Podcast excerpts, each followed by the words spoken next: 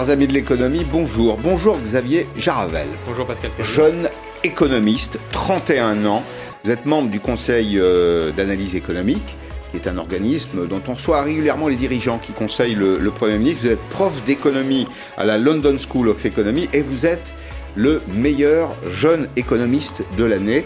C'est une distinction qui est euh, décidée, remise par le Cercle des économistes et euh, le, journal Le Monde en fait euh, écho. Alors avec vous, je voudrais qu'on on essaye d'appréhender la vision d'un jeune homme, d'un jeune docteur euh, qui enseigne l'économie, la façon dont vous voyez le monde, la façon dont vous voyez l'évolution des modèles économiques. Est-ce que les choses ont changé? J'imagine qu'entre l'enseignement que vous avez reçu et celui que j'ai reçu, moi, il y a maintenant bien, bien longtemps, il y a probablement des écarts. Le monde a changé. J'ai une question pour démarrer, une question toute simple. À quoi servent les économistes?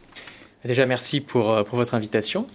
Et euh, je, note juste euh, comme ça que ce prix, effectivement, je l'ai reçu, mais c'est vraiment un travail d'équipe. Et donc, les économistes aujourd'hui sont vraiment pris dans des dynamiques collectives de recherche qui sont toujours graduelles, itératives. Et donc, les économistes s'insèrent dans un travail d'équipe et ils servent, je dirais, à deux choses. D'une part, faire des diagnostics sur nos grands problèmes collectifs, les sources de la croissance, l'effet du commerce international sur nos économies, et puis aussi faire des propositions qui se veulent euh, bah, concrètes, effectives, mobilisables à court terme, quel levier euh, utiliser? Donc c'est un peu un avantage qu'on a dans, dans notre métier, c'est qu'on est à la fois dans la réflexion et dans l'action. Est-ce que vous diriez que l'économie, la science économique est une science exacte? Je dirais que l'économie est une science au sens où il y a un paradigme, c'est-à-dire sans vouloir Oui. euh, utiliser un grand mot, c'est des méthodes de travail qui sont largement partagées. Hmm Et donc on fait son doctorat, on apprend ces méthodes et ensuite on travaille en utilisant ces méthodes. Et donc c'est à nouveau l'idée que c'est un travail collectif puisqu'on peut avoir les mêmes méthodes, se parler et faire un travail cumulatif. Et donc en ce sens, c'est- c'est une science. Il ne faut pas avoir un rapport scientiste à l'économie, et, et pas plus d'ailleurs qu'à d'autres sciences. C'est-à-dire que ce n'est pas l'économie qui, est- qui détient un savoir qui serait absolu. L'économie Mhm.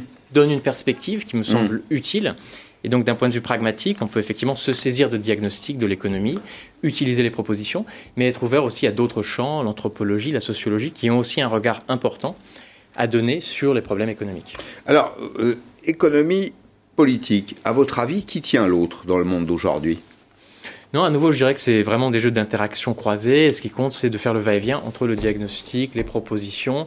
Et euh, les propositions de l'économiste doivent aussi être acceptées par le politique, elles doivent être acceptées par la population. Il faut faire des choses qui sont voilà, aussi faisables. La politique, c'est l'art du possible. Oui, c'est en, en tout cas l'art de l'e- de l'exécution. Vous ne trouvez pas que l'économie a été un peu idéologisée Peut-être, mais en tout cas, il me semble que vous voyez, les économistes parfois se distinguent les uns des autres avec telle ou telle petite phrase, vous voyez des messages, mais le travail plus fondamental de l'économiste qui se fait dans les universités, fait, il est beaucoup moins polémique, il est beaucoup plus graduel. Si vous voulez, dans un séminaire, vous allez dans un séminaire d'économie, eh c'est Mhm. quand même le, le règne du doute, c'est-à-dire que chacun va critiquer le travail de l'autre et on avance très très lentement. Et donc c'est très différent de ce qu'on peut entendre parfois ici ou là, où tel ou tel économiste peut avoir un propos politique. C'est le principe de la réfutabilité des, des savoirs. Ça se Tout conteste, ça se conteste avec Mhm. des méthodes euh, académiques. Alors vous êtes Mhm. un spécialiste des questions liées aux inégalités et à euh, l'innovation. Comment vous expliquez l'obsession française pour l'égalité? Ça, remonte, ça remonte à des, voilà, des raisons historiques euh, nombreuses et qu'on connaît. Et c'est une Et- culture qu'on traîne toujours, selon vous?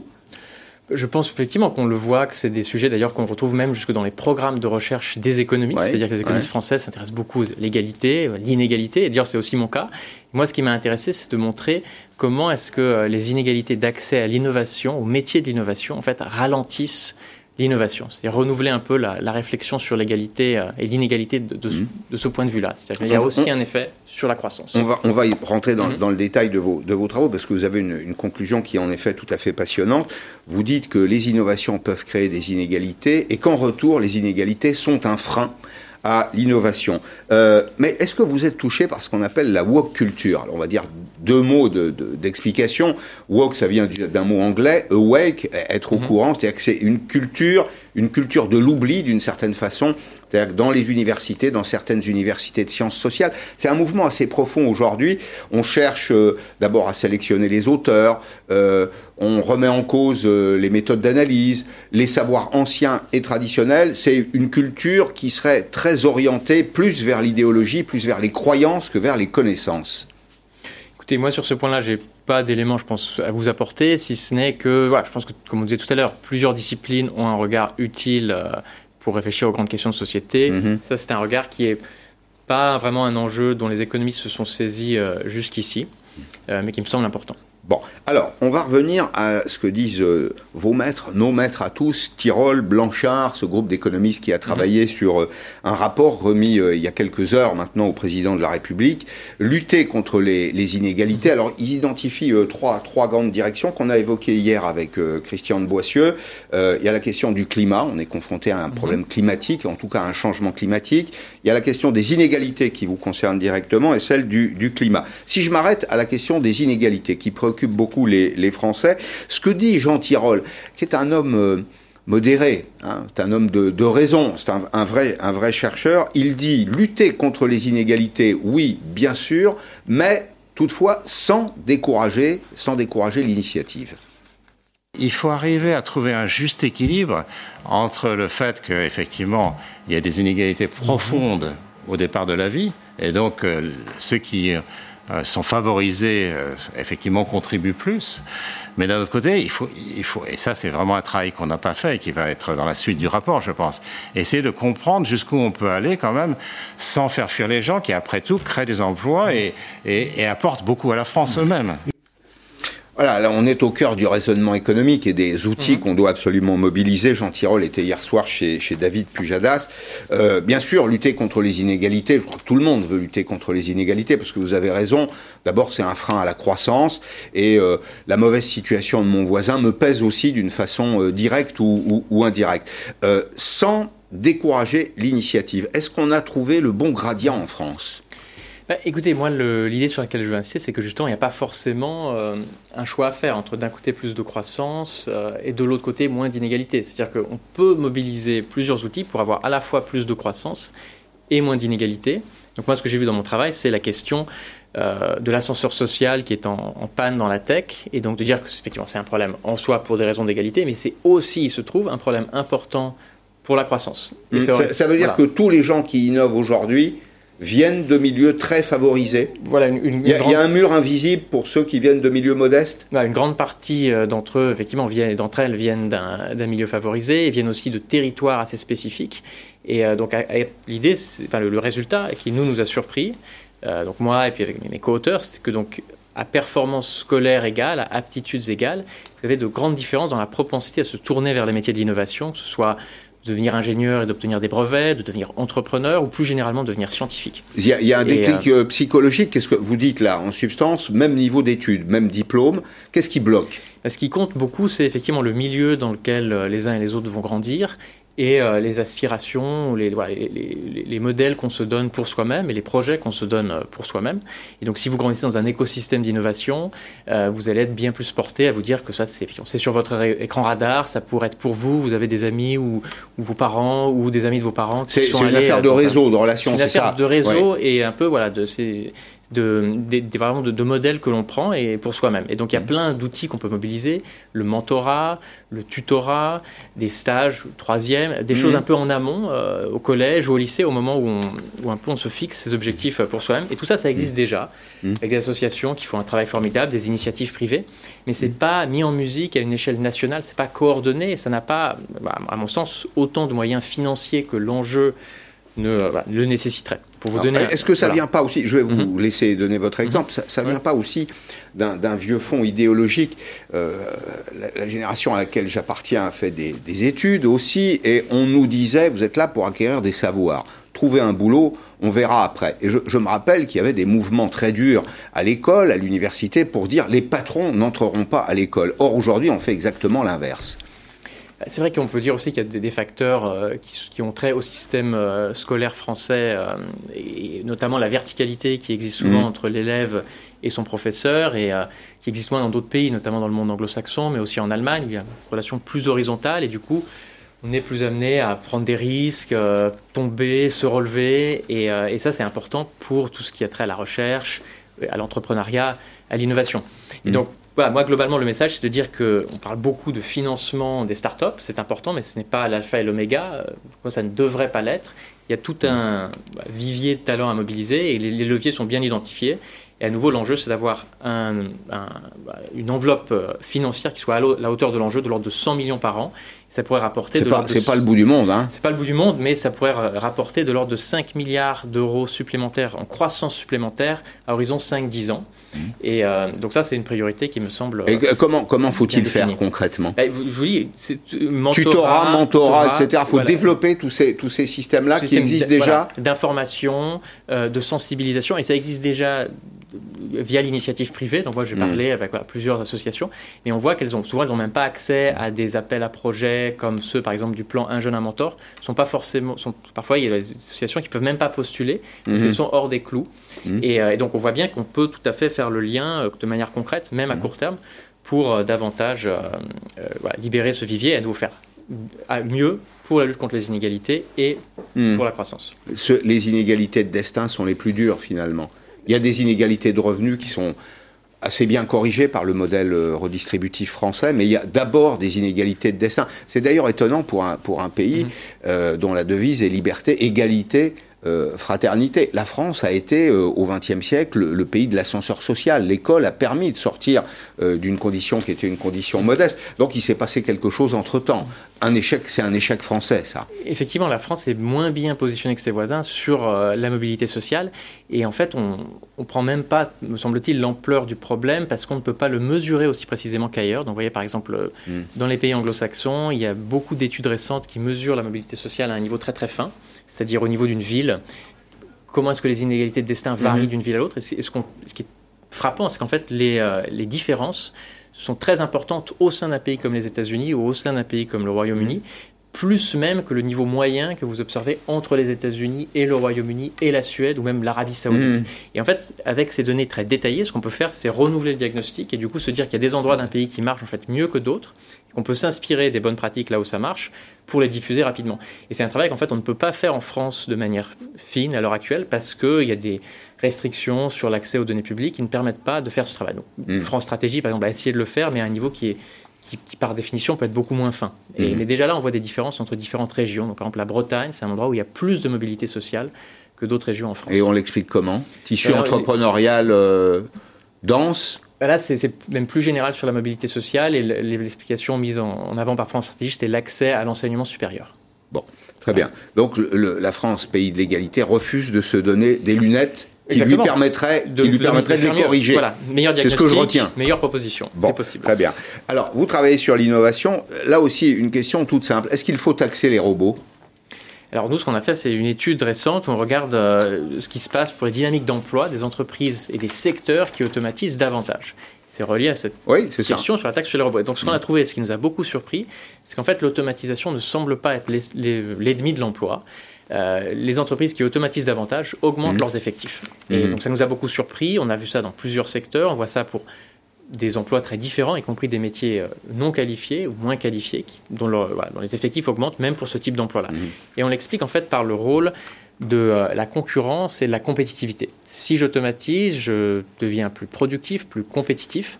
Je vais gagner des parts de marché. Plus profitable, voilà, plus profitable. je vais pouvoir réinvestir. Et je gagne mmh. des parts de marché euh, à l'international notamment. Et du coup, je maintiens davantage mes emplois, voire je les, je les augmente parce que j'ai une, j'ai une demande pour ma main-d'œuvre et pour mes produits. donc, c'est un résultat surprenant parce qu'on pense bien sûr d'emblée à, l'autre mécanisme qui est très intuitif. La machine est là pour remplacer l'homme, mais il y a aussi mhm. cet effet taille de marché, cet effet concurrence.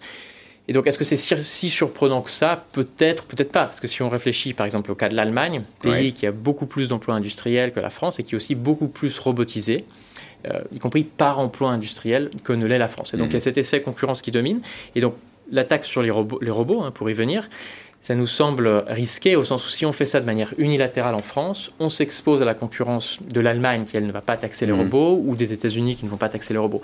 Donc si on le fait de manière conjointe, comme euh, bah, les, réformes récentes sur la fiscalité mondiale, peut-être que ça peut marcher. Oui, mais, il ne faut pas qu'on soit les seuls à le faire. Si on fait les seuls à le faire, c'est à peu près sûr que c'est contre-productif mmh. du point de vue de l'emploi. Mmh. Alors, vous m'amenez euh, à la situation du chômage, puisqu'on a les chiffres du mois de mai, ils ont été publiés euh, aujourd'hui. Alors, en catégorie A, c'est plutôt une bonne nouvelle, un recul du chômage, 134 000 demandeurs d'emploi euh, en moins, ça fait 3 millions. Alors ça fait tout de même, catégorie A, c'est les gens qui n'ont aucune activité. 3 700 000 personnes qui sont sans aucune activité en France. Alors si on ajoute les catégories B et C, c'est-à-dire c'est des gens qui de mémoire travaillent plus ou moins de 78, 78 heures, je crois que c'est le, seuil, ça fait 5,9 millions de personnes qui sont euh, au chômage. Le gouvernement, précisément, revient à la charge avec euh, sa loi sur l'indemnisation du, chômage. Sera réintroduite cet été, a annoncé le ministère du Travail. Alors en tenant compte probablement euh, de l'avis du, Conseil d'État, il y a trois points qui sont les, trois points de crispation, trois points de friction, si je puis dire. Le calcul du salaire journalier de référence, le délai d'accès au chômage. Il faudra avoir travaillé un peu plus longtemps. Là encore, de mémoire, c'est six mois au lieu de quatre mois pour avoir accès euh, à l'indemnisation chômage. Et puis, il y a un dernier point qui est, au bout d'un certain temps au chômage, la dégressivité des allocations chômage. François Omril, le patron des cadres CFE-CGC, est avec nous. Bonjour, monsieur Omril. Je sais que vous avez combattu cette euh, réforme. Est-ce que, euh, un peu comme les retraites, vous avez dit il y a quelques jours dans les, dans les échos, si la réforme des retraites revenait avec un peu plus de concertation, euh, on pourrait voir. Est-ce que là, vous dites la même chose euh, Si la situation de l'emploi s'améliore, par exemple, est-ce qu'on peut toucher à cette vache sacrée qui est l'indemnisation des chômeurs en France? Alors non, les deux sujets ne sont pas comparables. Hein. Je vous remercie de votre invitation et pour le coup c'est la question. Parce que, comme j'ai eu l'occasion déjà de le dire, il y a un point sur lequel on pourrait se retrouver sur le gouvernement, c'est sur ce qu'elle invoque d'ailleurs maintenant, ce qui n'était pas tout à fait l'argument il y a quelques mois, mais désormais que le, Conseil d'État a statué, l'argumentaire change un peu. On vient nous dire, oui, mais la priorité de, cette réforme, c'est de faire que les gens gagnent plus en travaillant qu'en étant sans activité. C'est de bon sens, ça, non? Sur lequel... Entendu. C'est de bon sens, non? Alors c'est un bon sens sur lequel nous on est prêt à se retrouver. Il mmh. n'y a pas de problème. Sauf que euh, nous, ce, ce qu'on objecte et on objecte au fond, c'est que le dispositif qui est mis en place n'a strictement rien à voir. Pour le coup, par exemple, vous l'avez d'ailleurs cité, les deux derniers moyens hein, qui sont donnés, celui de la difficulté de l'accession euh, euh, à l'indemnisation et celui de la dégressivité des allocations. Mmh pour ceux qui ont un niveau d'allocation euh, supérieur, je sais plus exactement le référence en tête, mais je crois que c'est 2,3 euh, fois le, euh, le, SMIC, le, plafond de la Sécu. Oui, le plafond de la Sécu. Euh, ce sont des dispositifs qui n'ont strictement rien à voir. Ce sont des dispositifs dont le seul objet est d'agir sur la masse financière des allocations versées en mettant un peu plus la pression financière sur les demandeurs d'emploi. Et donc cela sous-entend, c'est ce que hum, Elisabeth Borne appelait l'esprit de la réforme, ça sous-entend que les gens qui sont au chômage aujourd'hui ne sont pas suffisamment motivés pour retrouver un emploi et qu'en leur diminuant leurs ressources, ils le seront peut-être un peu plus. Et moi, depuis le début, je le dis, mais ça, c'est faux. C'est faux. Tout, tout démontre le contraire. L'immense majorité des chômeurs sont très actifs à retrouver un emploi. Il y a évidemment des effets de bord euh, que l'on appelle l'aléa moral, mais là encore, ces choses-là sont auscultées. Euh, il y a des rapports sur le sujet. L'étude de Bruno Coquet, euh, la dernière, fait une fois de plus, le répète et fait référence. Vous l'avez invité mhm. sur votre plateau. Vous savez très bien. Donc, euh, nous, on a des arguments et le gouvernement n'a rien d'autre à nous objecter que sa propre idéologie. Celle qui veut dire que si on met un peu plus la pression sur un chômeur, et y compris, puisque vous me l'avez, excusez-moi, euh, vous me l'avez dit dans l'introduction, y compris un cadre qui se retrouverait à 50 mhm. ans privé d'emploi, c'est une façon de le prendre pour un fumiste. Et moi, je trouve ça définitivement mhm. inacceptable. Est-ce que vous admettez malgré tout que nous sommes là aussi confrontés à une situation inacceptable? 2 700 000 intentions d'embauche, beaucoup de chômeurs et des entreprises qui ne trouvent pas. Alors comment vous l'expliquez? Est-ce que c'est des mauvais jobs, au mauvais endroit, au mauvais moment? Comment on règle ce problème-là? Mais vous avez question, vous avez tout à fait raison, ça c'est vraiment un problème. Alors moi ce que je pense, il faut en toute matière hein, faire la part des choses. Euh, vous avez en face de vous un universitaire remarquable qui vous dira qu'on ne règle pas un problème quand on ne sépare pas les différentes variables euh, qui permet d'une certaine façon euh, d'adresser les composantes. Donc il faut savoir pourquoi un emploi ne trouve pas preneur. Et moi je dis qu'il faut faire la différence entre les 150 000 emplois qu'il y a dans le domaine de l'aide à domicile, et on le sait tous, ils sont mal payés, ils coûtent trop cher aux gens, il n'y a pas de qualification, les conditions de travail sont trop difficiles. Et moi j'affirme ici, il est normal que ces emplois-là ne trouvent pas preneur. Mmh. Par contre, il y en a d'autres, et ils sont nombreux aussi, qui ne trouvent pas preneur. Ce sont les PME, certaines, parfois trop éloignées, qui sont loin de leur public, qui cherchent à recruter des compétences, pour certaines des compétences de haut niveau, et qui n'ont pas la structure de recrutement qui leur permet d'accéder. Là, effectivement, il y a un vrai problème. Mais vous, vous reconnaîtrez qu'on est très très loin de la question de l'assurance chômage. On est sur le coup sur un sujet qui est très vrai, qui est le sujet de la mobilité professionnelle. Mmh. Je crois, je vous ai bien entendu tout à l'heure, vous en parliez. La question de la mobilité, elle est fondamentale. Nous, nous sommes effectivement très très attentionnés à la question de la mobilité sociale en interne. Vous l'avez cité, l'ascenseur social. Je, je trouvais votre débat passionnant. J'aurais tellement aimé pouvoir y intervenir. Mais il y a aussi la mobilité géographique.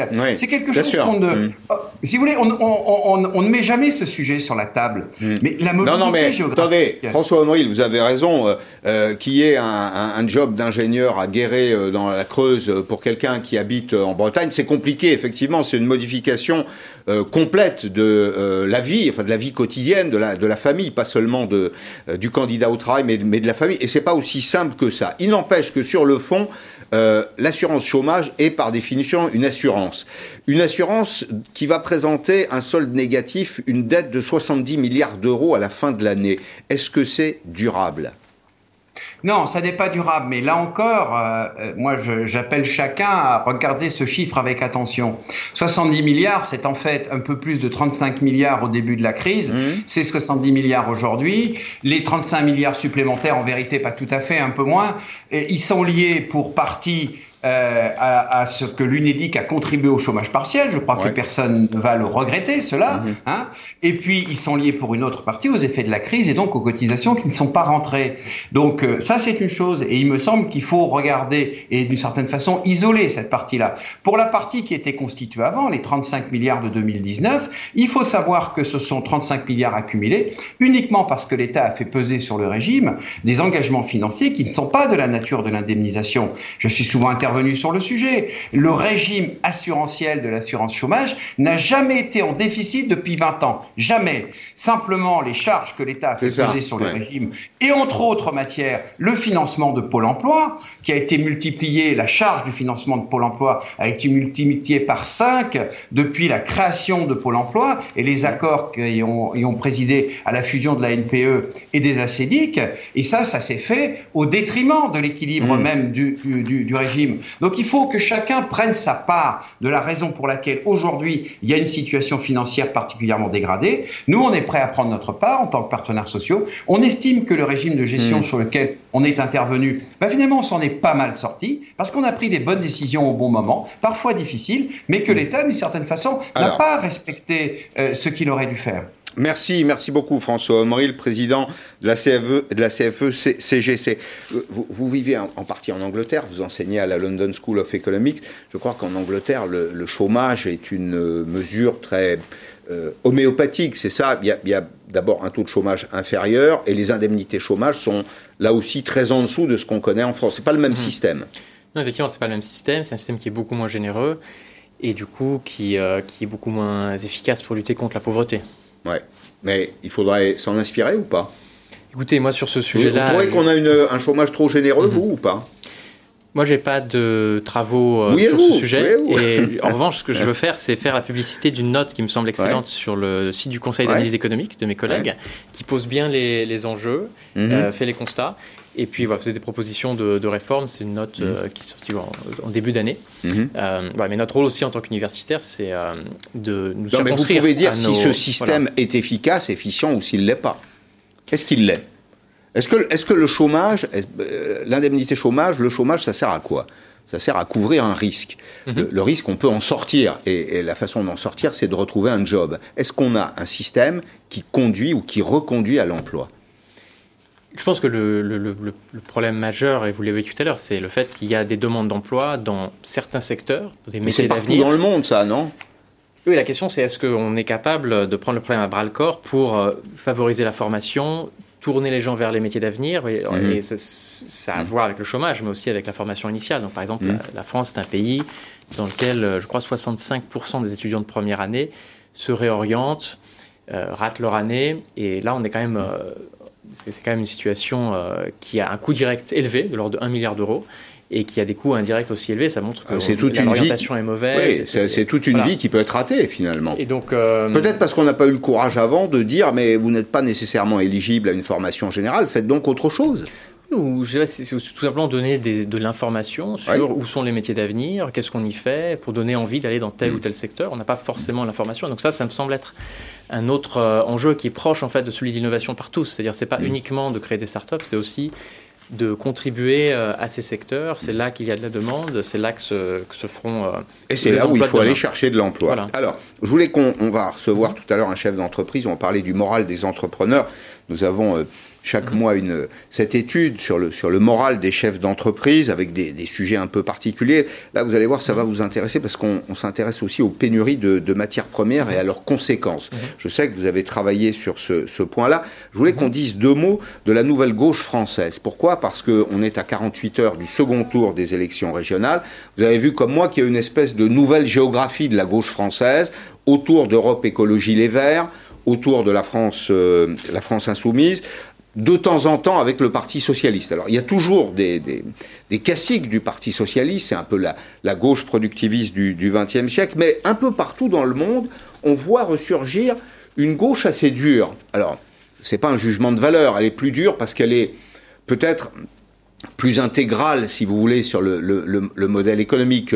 Euh, elle soutient la fiscalité euh, sur les revenus élevés, euh, elle parle de nationalisation, euh, elle, a, elle a des mots, elle fait revenir dans le vocabulaire économique des mots qu'on avait un petit peu oubliés au cours des 20 dernières années. Est-ce que ça peut se traduire par un changement des modèles économiques? Est-ce que finalement le marché, qui est la situation qu'on connaît aujourd'hui, est la seule hypothèse d'avenir? Vous posez une question euh, très très large. Il me semble que la discipline économique reste ouverte à peu près à toutes les options politiques. C'est-à-dire que les outils que nous on a en économie qui me semblent utiles, c'est les outils d'analyse des données, faire le lien de cause à effet. Et c'est euh, un outil extrêmement important pour faire les bons diagnostics, faire les bonnes propositions. Et puis aussi, euh, du côté plus macroéconomique, les outils qu'on a dans les modèles sur ce qu'on appelle l'équilibre général, c'est-à-dire de voir comment est-ce que les, les interactions entre agents, les décisions des uns et des autres vont s'agréger, se combiner pour nous amener à une certaine situation. À un optimum. Voilà. Et donc tout ça, hmm. ça doit effectivement être utilisé, hmm. quelle que soit la proposition politique que vous portez. Hmm. Si telle ou telle taxe, par exemple, que vous évoquiez, eh bien, quel effet ça va produire en équilibre général?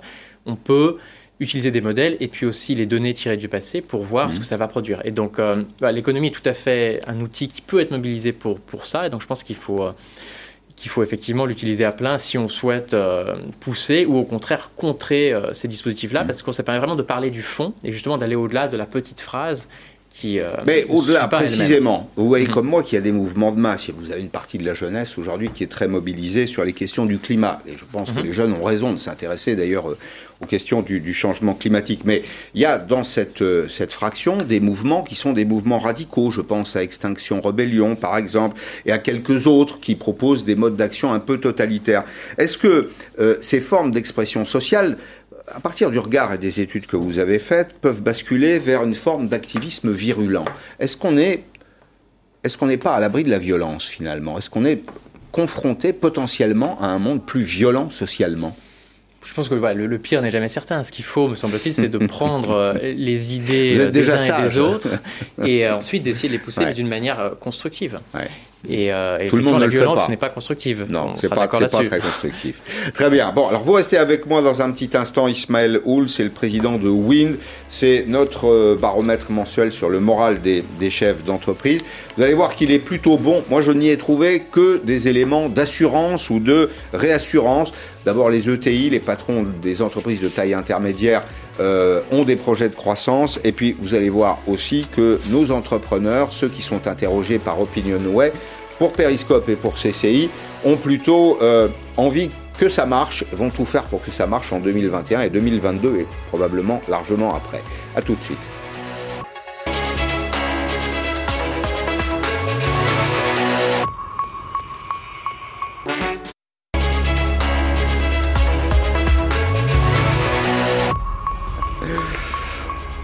Voilà, nous mettons à bon escient les, pauses de publicité pour échanger. Euh, Xavier Jaravel est toujours euh, avec moi, professeur d'économie à la London School of Economics. Vous avez reçu le prix du meilleur jeune économiste de France, distribué par euh, le Cercle des économistes dont je recevrai le président lundi d'ailleurs. Et nous recevons Ismaël Houl, vous êtes président de Wind. Alors vous êtes un éditeur de logiciels qui développe des plateformes de commerce pour le secteur de la distribution. On parlait de l'innovation et des créations, euh, des créations d'emplois. Mais moi, je voudrais qu'on parle aussi et surtout du moral des, patrons. Vous allez nous dire si c'est une vraie variable. Hein si c'est un élément essentiel dans la réussite des modèles euh, économiques, eh bien, il y a deux sondages. Il y a d'abord celui qu'on fait euh, historiquement avec nos amis de CCI France et avec Opinionway et La Tribune. Et puis, il y en a un autre. On va juste commencer par ça parce que ça concerne des entreprises qui sont stratégiques pour nous, les entreprises de taille intermédiaire.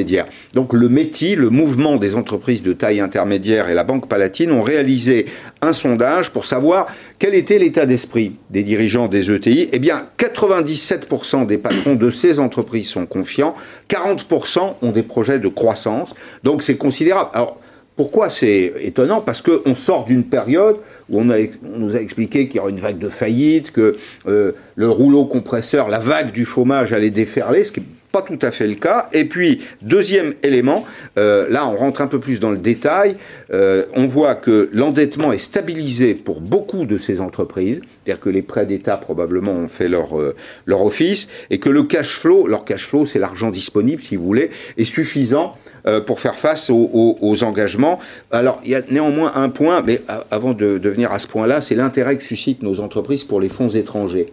Oui, c'est un problème de, souveraineté. Les ETI, pourquoi c'est important, euh, Xavier Jaravel?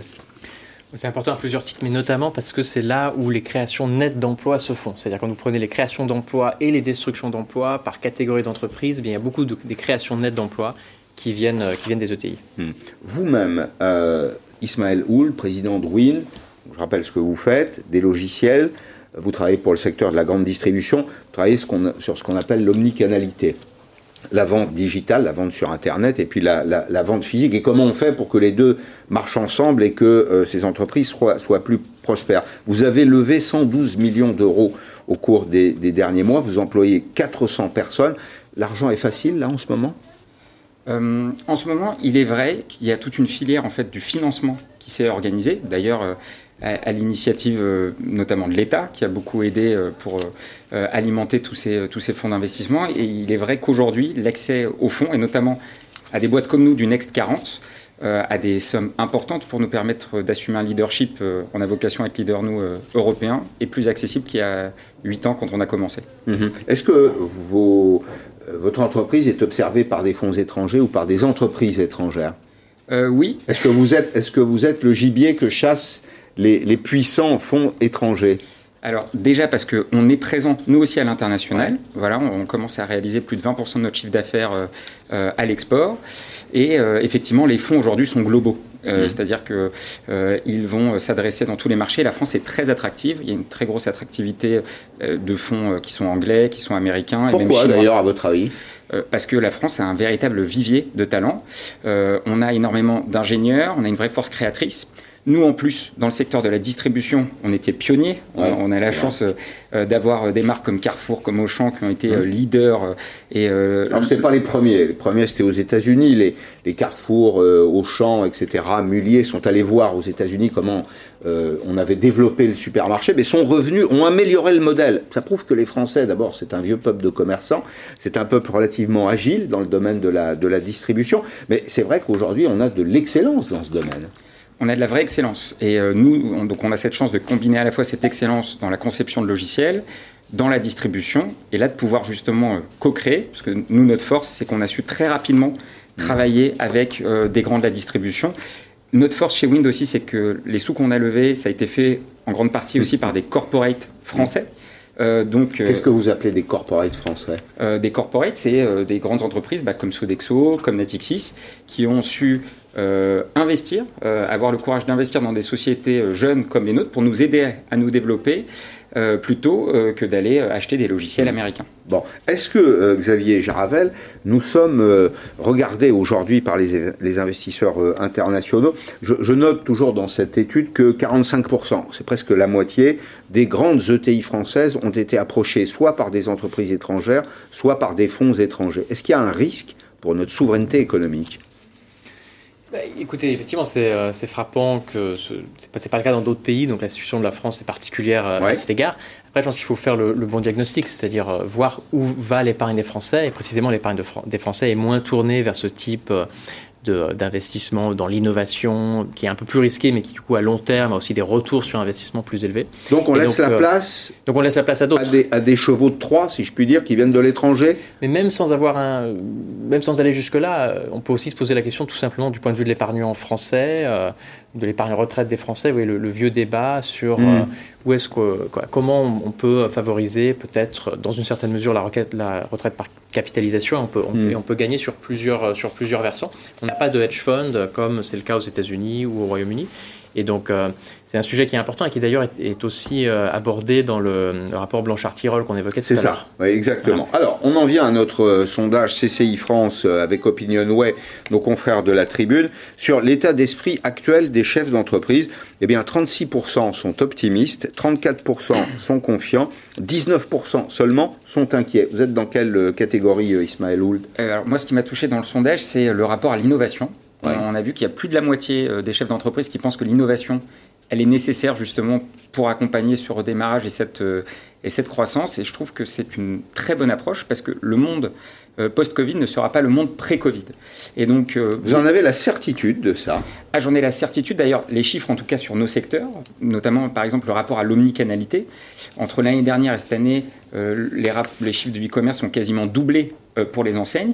Et ça, ce sont des points de bascule qui changent profondément l'équilibre euh, des ventes en ligne et en magasin, de toute la logistique, euh, de toute la supply chain qui est afférente, de tous les services qui vont être distribués, du marketing justement et de la relation client qui va être positionnée.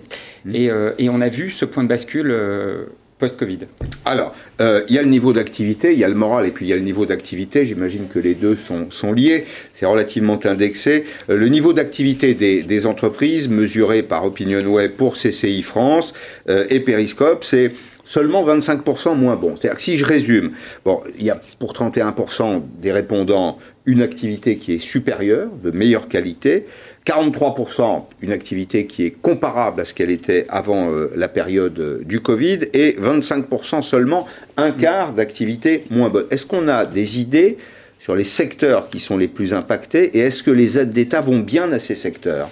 Alors oui, et en plus, je suis euh, touché par ce sujet-là parce que familialement, je viens d'une famille d'hôteliers, commerçants. Donc oui, vous êtes, exposé au, au premier chef. Voilà, on est hôtelier parisien, donc je peux clairement vous dire que l'hôtellerie parisienne ne redémarre pas euh, actuellement. En plus, on est déjà de base dans la période qui est la plus creuse de l'année et, euh, c'est compliqué. Donc je pense que tout ce qui est euh, travel, hôtellerie, travel retail, etc., donc il y, a, une vraie baisse d'activité et je pense qu'il va continuer dans, les, prochains mois. Je pense que la reprise va être beaucoup plus lente et incertaine parce que déjà il y a une exposition à des règles sanitaires internationales et ensuite, euh, les autres secteurs donc, qui redémarrent le mieux, c'est effectivement, on l'a vu par exemple, la restauration, il a suffi de la réouverture. Ah oui, c'est très spectaculaire.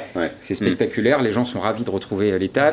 On le voit que dans la distribution, pareil, les stocks, alors extraordinaire, nous on a pu l'analyser parce qu'on édite les systèmes de caisse, les systèmes de promotion, de fidélité. Mhm. Il y a vraiment eu un effet rattrapage mhm. extraordinaire dans les jours post-Covid.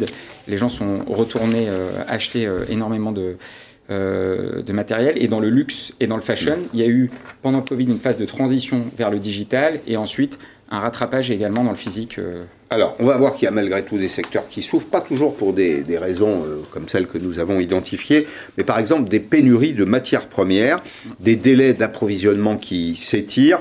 La reprise française souffre d'avoir commencé après la reprise de la Chine et celle des États-Unis. Conséquence, nos entreprises aujourd'hui quand elles transforment, elles doivent acheter des matières premières, eh elles passent après les autres. Une pièce manquante, et c'est toute une chaîne qui s'arrête, comme l'explique maintenant Justine Corbillon. Une seule pièce vous manque et tout est à l'arrêt. En l'occurrence, la pièce dont on va manquer, c'est une équerre de garde-boue. C'est cette pièce-là. On ne vend pas le garde-boue parce qu'il va nous manquer cet équerre d'acier et on ne pourra pas livrer nos clients. Euh, en ce moment, c'est nos drames quotidiens. Frustrant pour ce patron qui incarne l'excellence à la française. Il est le numéro un de la fabrication d'accessoires de vélo, un marché qui explose cette année. La demande est là, mais la matière première, elle, en l'occurrence l'acier, n'est pas là. Alors normalement ici, vous avez une vingtaine de palettes qui contient des bandes de métal, acier, aluminium ou inox. Là, vous voyez, il y a à peu près rien. Une situation que subissent en ce moment des milliers d'entreprises françaises, désespérément en attente de nombreuses matières premières. Des pénuries, il y en a beaucoup, mais on a identifié cinq sujets principaux autour des composants électroniques, de toutes les matières plastiques, de l'acier, du coton et du bois. Les industriels de l'ameublement, eux, manquent de bois et de mousse pour leur fabrication. Quant aux entreprises dans la plasturgie, elles s'arrachent les cheveux. On est vraiment en galère. Ça fait plus de 20 ans que je suis en plasturgie. Je n'ai jamais acheté ma matière 2 euros le kilo. D'habitude, c'est 1,20 euro le kilo. Mais puisque le monde entier s'arrache le plastique en ce moment. Ce qui est rare et cher, hein, c'est quelque chose, une expression qu'on a souvent. L'entreprise d'Eric, qui fabrique des articles de jardin en plastique, subit cette pénurie de plein fouet.